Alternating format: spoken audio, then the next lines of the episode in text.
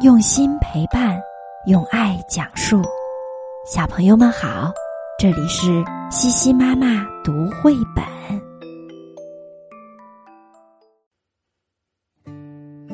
今天我们要读的绘本故事叫做《蚕豆大哥的床》。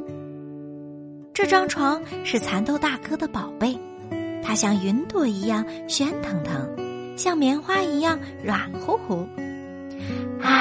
天已经亮了！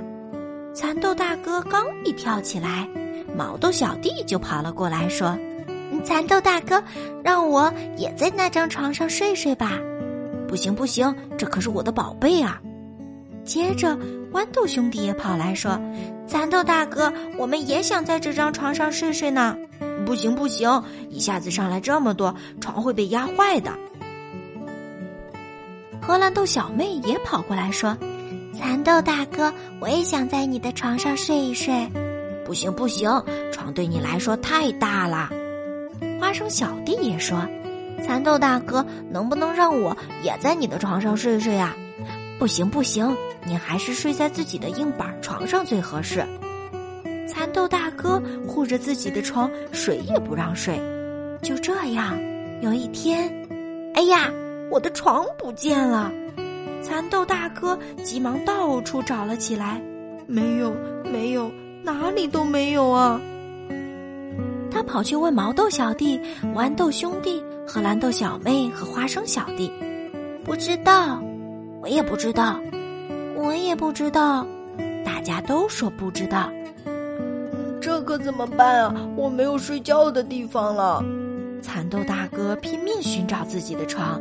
可怎么也找不到，大家看到了都嘟哝着：“谁让他不把床借给我们呢？”不过渐渐的，大家又可怜起蚕豆大哥来了。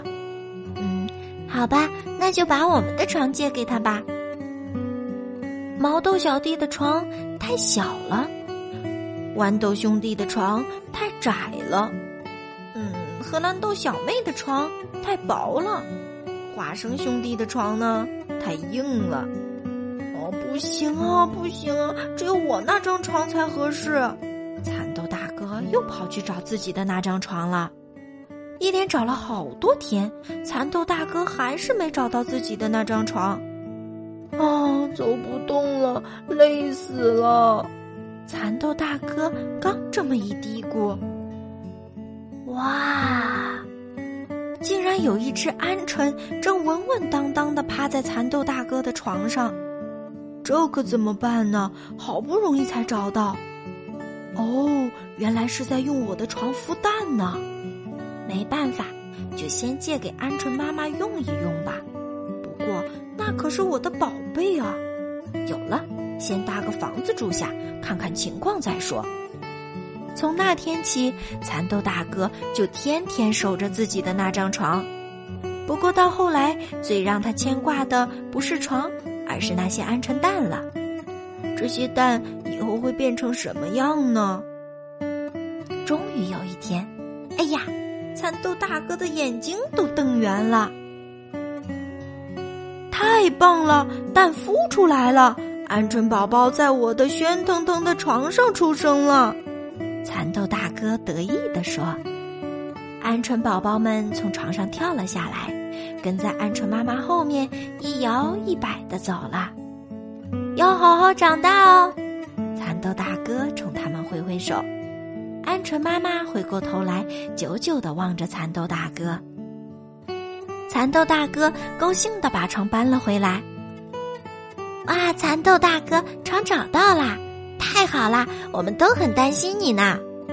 毛豆小弟、豌豆兄弟、荷兰豆小妹和花生小弟纷纷的说：“来，我们开一个庆功会吧。”嗯，蚕豆大哥和大家一起跳舞跳到了深夜。最后，蚕豆大哥请大家都睡在了自己那喧腾腾的床上。晚安，好好睡上一觉吧。